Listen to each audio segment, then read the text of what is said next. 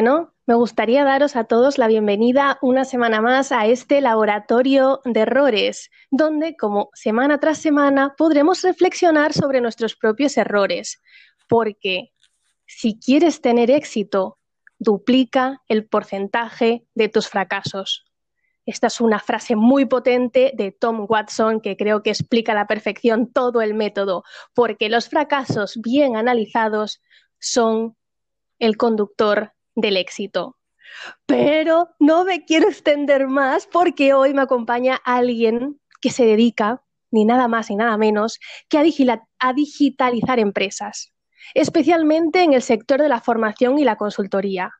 Tiene un método infalible, probado, testado, analizado al detalle, que impacta en los seis pilares de un negocio, no solo en el marketing como hacen muchas otras em, pues, empresas o consultoras, no, esta tiene este método que impacta en esos seis pilares y sobre todo, lo más importante, que acompaña a las empresas. No solo las ayuda a crecer, sino que también las ayuda a consolidarse y a ganar tranquilidad en estos tiempos tan convulsos, porque a quién no nos hace falta un poquito de tranquilidad y sobre todo en estos momentos tan inestables, digámoslo así. así que, sin más, me gustaría dar la bienvenida a mi querido amigo Daniel Romero. Dani, ¿estás ahí? Muchas gracias por invitarme, Scarlett. Un placer estar aquí. No, el placer es mío, sin duda. Eres una de las personas más emprendedoras y brillantes y, y, más llenas de energía y de ideas en la cabeza que conozco y realmente me hace muchísima ilusión que estés aquí. Así que hoy te voy a formular cinco preguntas cinco preguntas muy concretas y todas relacionadas con los errores, que ya tú decides si quieres hablar de lo personal, de lo profesional o de lo que tú quieras. Muy bien. Y para toda nuestra audiencia, ir pensando vosotros también en qué respuestas daríais si algún día sois vosotros los que estáis enfrente de mí. Así que la primera pregunta, Dani, ¿qué es para ti el fracaso? El fracaso para mí es equivocarme de la manera equivocada. Uy, ¿qué quiere decir eso? Esto decía Michael Jordan que si dedicas muchas horas a tirar a canasta, pero lo haces de la manera incorrecta, serás muy bueno tirando mal. ¿Esto qué quiere decir? Que muchas veces cuando emprendemos proyectos o cuando hacemos ciertas acciones, nos equivocaremos sí o sí. El problema está en cómo nos equivocamos. Entonces, claro, si tú te equivocas, pero sigues haciendo lo mismo y no aprendes en el camino, al final lo que acaba haciéndote es saturarte más, frustrarte y al final puede incluso que abandones. Entonces, aprender a equivocarte es lo que, bajo mi punto de vista, lleva a tener más éxito. Sin duda alguna, aprender a equivocarse. Me, quedo con esa frase. Entonces, ahora entrando un poquito más en el meollo del asunto, ¿cuál dirías eh, que es tu mayor fracaso o error?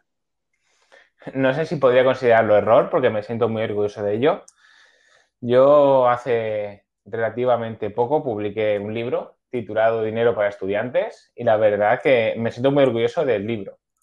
¿Qué me ha pasado mm. con este libro? Es un libro que yo desde, es mi primer realmente proyecto de, emprendimiento, se puede decir, y ha sido una, una currada, ha sido muchísimo trabajo. Entonces, claro, me he tirado no uno, no dos, sino cuatro o cinco años desarrollando este proyecto y al final ahora mismo haría cambios en, otra cosa.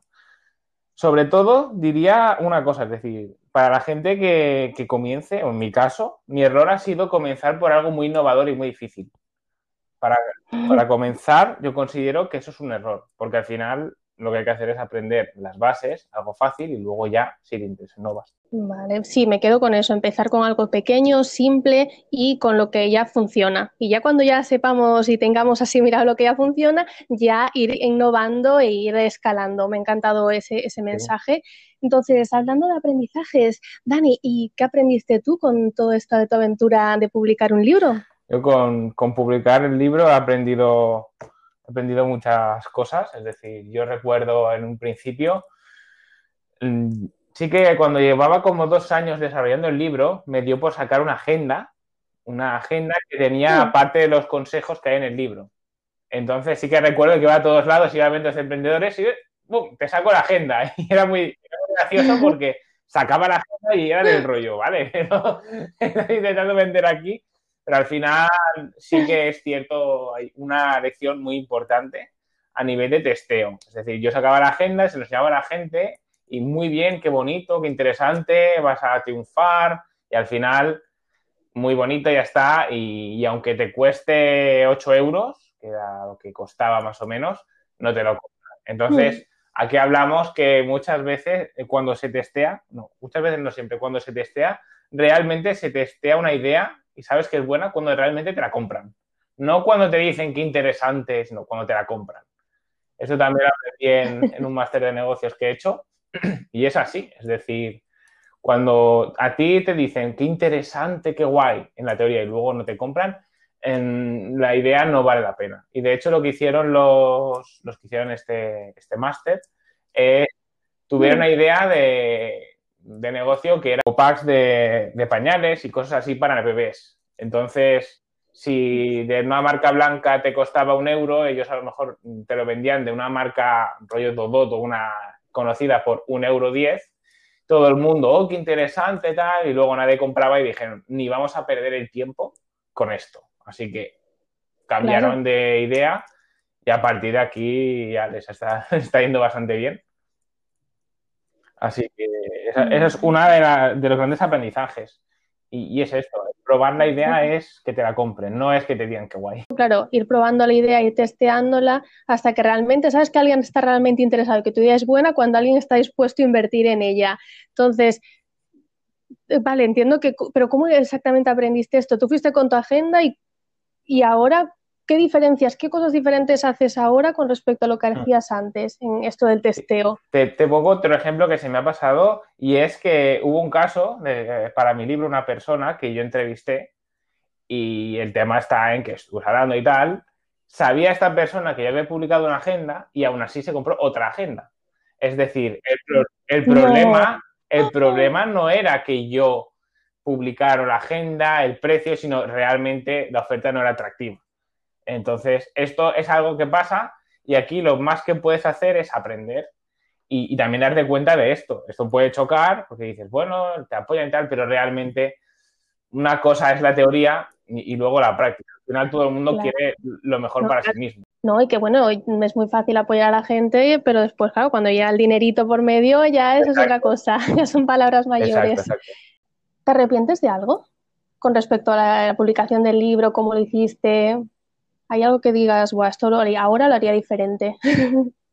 bueno, más que arrepentirme, sí que haría cambio. O sea, yo este libro mm, primero lo, hubiera testeado. O sea, hubiera Claro, es que cuando aprendes cómo funciona todo esto y hacerlo bien, te cambia toda la perspectiva y todo lo que he hecho. Es una buena base, porque a partir de aquí sí que soy capaz de cuando lo vea conveniente, desarrollar todo el proyecto a través de formaciones online, cursos y tal, y otras maneras, pero a la vez también es cierto que empezaría por algo mucho más pequeño. O sea, o sea, ¿no empezarías por el libro, quieres decir? Sí, exacto. El libro sería algo que es como, bueno, mi ilusión y lo seguiría desarrollando, pero el tema está en que a la hora de comenzar un negocio sí que hubiera comenzado con algo más probado, algo más, algo que ya se estuviera haciendo y que funcionara bien. Porque es lo que se dice que cuando comienzas con algo muy complejo y sobre todo con algo de lo que no hay nada, más o menos igual o parecido, la gente no lo entiende. Claro, yo te puedo hablar, por ejemplo, por, por, decir algo. Yo te vendo una página web y tú sabes que es una página web. Pero te vendo un libro sobre ganar dinero siendo estudiante. La gente ha leído libros cómo hacerte rico y al final eh, es más, más, complicado. Entonces sí que yo considero esto, que, debería de ser en un inicio algo más simple, o sea, simplificar.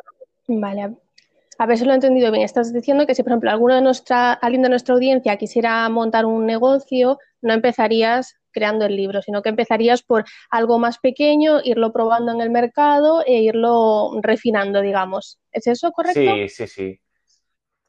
O sea, no querer empezar a lo grande, sino que ir poquito a poquito aprendiendo. Claro, exacto. Entonces, al menos lo que yo también he visto en personas que han emprendido cerca mía es esta. Yo conozco un, mm. chico que también montó su, bueno, montó su agencia y lo bueno que tiene él, y él lo dice, es decir, primero tú aprendes esto que ya funciona Es decir, puede ser, por ejemplo, vender una página web que ni siquiera tú tienes que saber hacerla. Solamente tienes que saber contactar con las personas que la saben vender, incluso en un inicio hasta no ganes dinero con ello. O sea, muchas veces los inicios son así. Y, lo que te interesa es aprender, aprender qué es lo que, lo que quiere la otra persona y, luego a partir de aquí ya podrás mirar, pues esto, de, escalar, de ya hablarán de ti, pero lo más importante es esto, comenzar por algo simple y al final aprender, sobre todo aprender que si hoy pudieras cambiar alguna decisión o que pudieras haber hecho algo diferente con respecto a, tu emprendimiento, a tu libro, aparte de testear, ¿qué, sería? Aparte del libro, sería hacer algo más simple. O sea, yo he hecho un libro para estudiantes donde hay absolutamente todo prácticamente. Ahí es súper, súper, súper completo y realmente quería crear algo de referencia. Entonces, claro, yo ahora, eh, esto, la estrategia que debería haber detrás es, pues, un negocio de alguna manera. Y esto también conlleva mucho esfuerzo, mucho tiempo.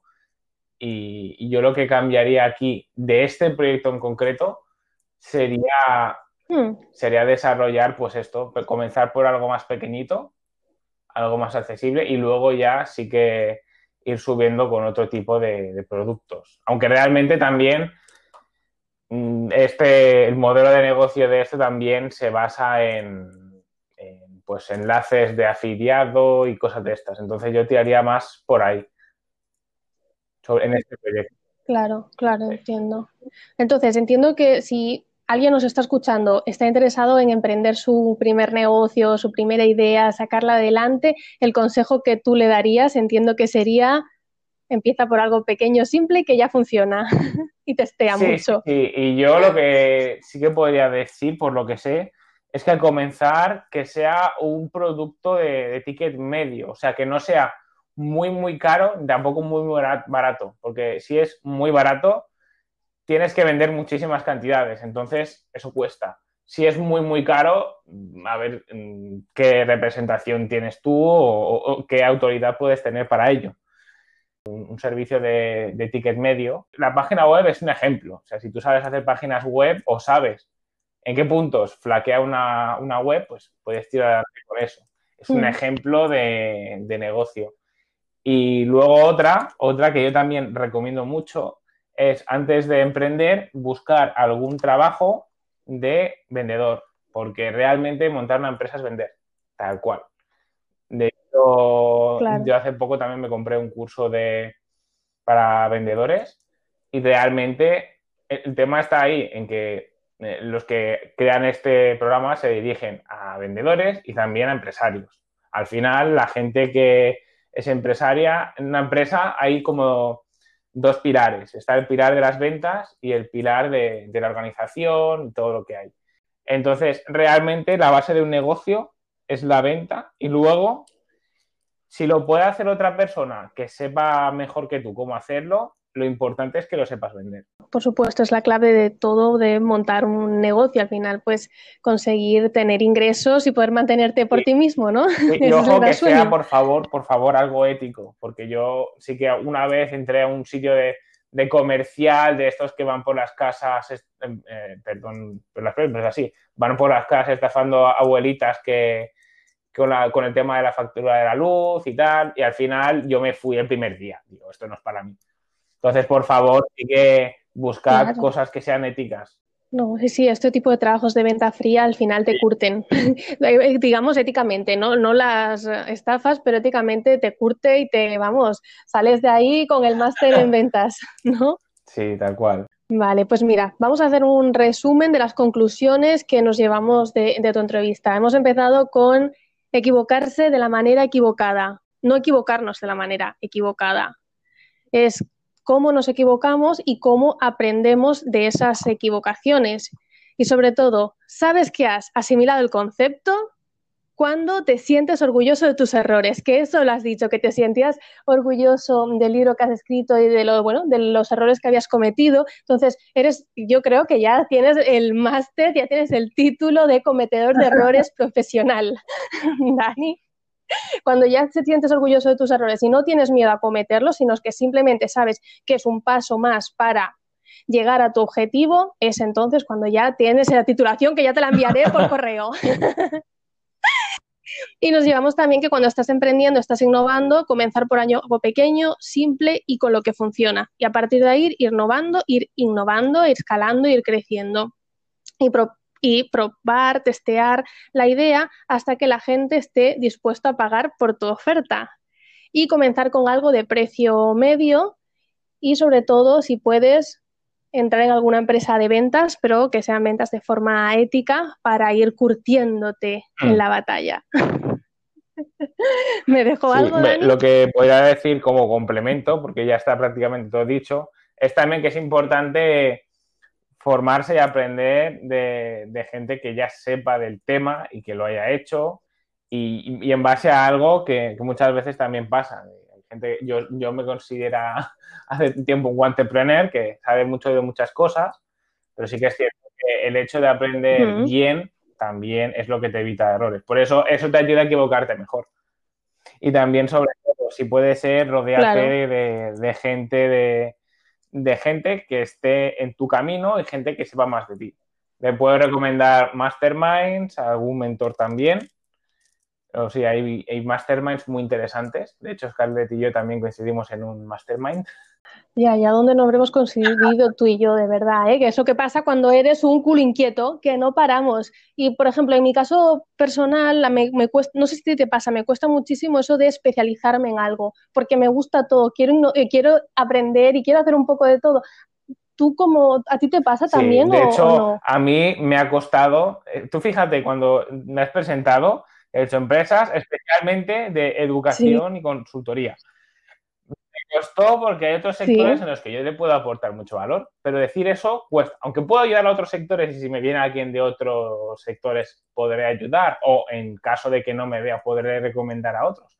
Sí, pero en este caso, de hecho decir esto me ha costado y de hecho en parte puede decir educación y consultoría. Podría elegir una de las dos. Todo esto cuesta, pero sí que es cierto que si intentas cazar dos conejos acabas por no cazar ninguno. Entonces, en este caso, yo la, la conclusión que, a la que he llegado al ver también empresas es que una va relacionada con la otra. La educación yo considero que tiende a la consultoría y, al revés, porque al final lo importante es que es más importante que te digan tres cosas bien dichas de alguien que te vea cómo estás que no saber muchísimo y no saber por dónde tirar.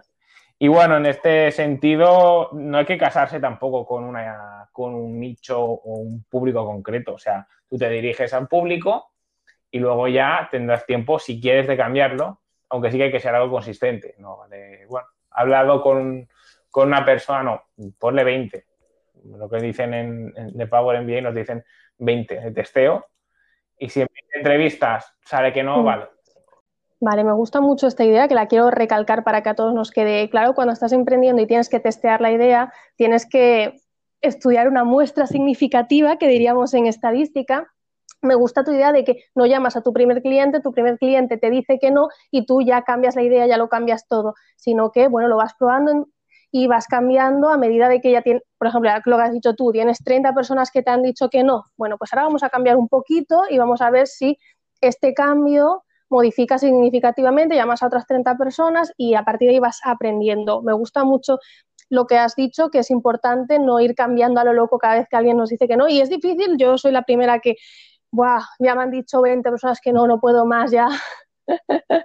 porque y quieres cambiar, pero no hay que aguantar y para realmente tener unos datos en los que nos podamos fiar y podamos aprender.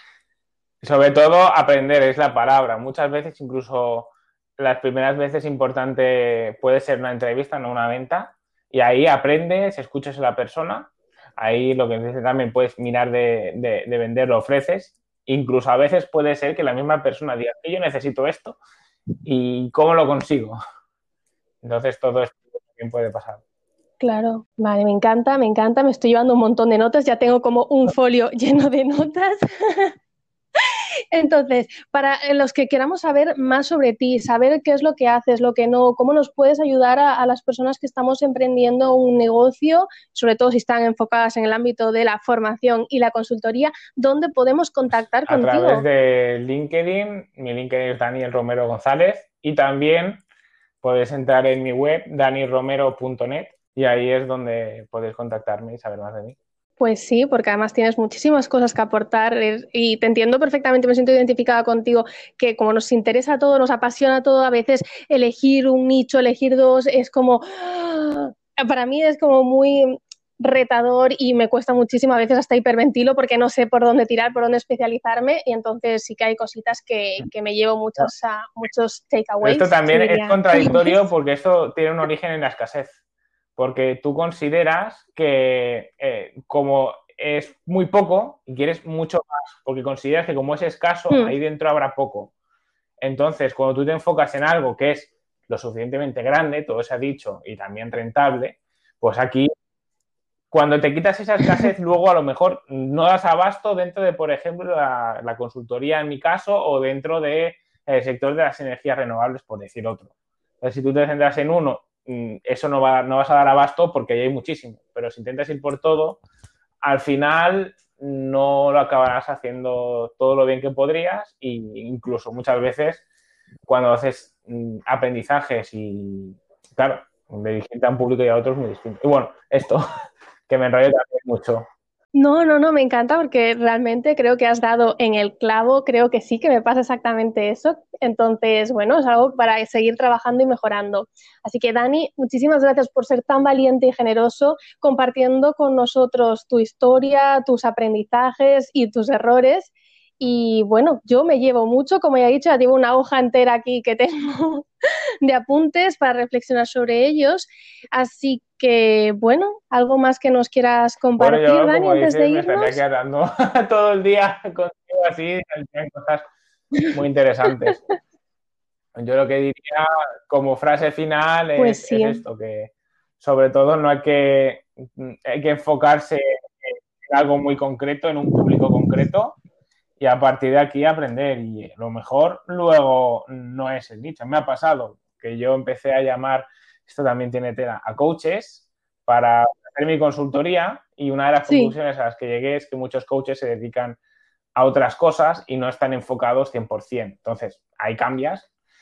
Pero bueno, igualmente como frase final, sobre todo eso, limitarse, porque tú cuando haces muchas veces menos y, y lo haces en el, o sea, cuando delimitas más, luego todo eso puede crecer. Sabias palabras. Bueno, ahora sí, esto ha sido todo en el laboratorio de errores de hoy. Esperamos que hayáis disfrutado, hayáis aprendido, aprendido y os animamos a seguir nuestra filosofía de ver el mundo como nuestro laboratorio personal. Y como siempre, podéis contactarnos a través de nuestro mail erroresquesonaciertos@gmail.com o también os dejaremos el link de audio de Anchor por si nos queréis dejar un mensajito. Así que estamos deseando leer vuestros comentarios, historias, estrategias, etcétera. Nos oímos muy pronto, la semana que viene, si Dios lo quiere, en un nuevo capítulo de Errores que son aciertos. Si te ha gustado este capítulo, te ha sido de ayuda o conoces a alguien a quien podría servirle, compártelo y déjanos un comentario. Y si quieres convertir tus errores y fracasos en el motor de tu éxito, síguenos aquí en Errores que son aciertos todas las semanas.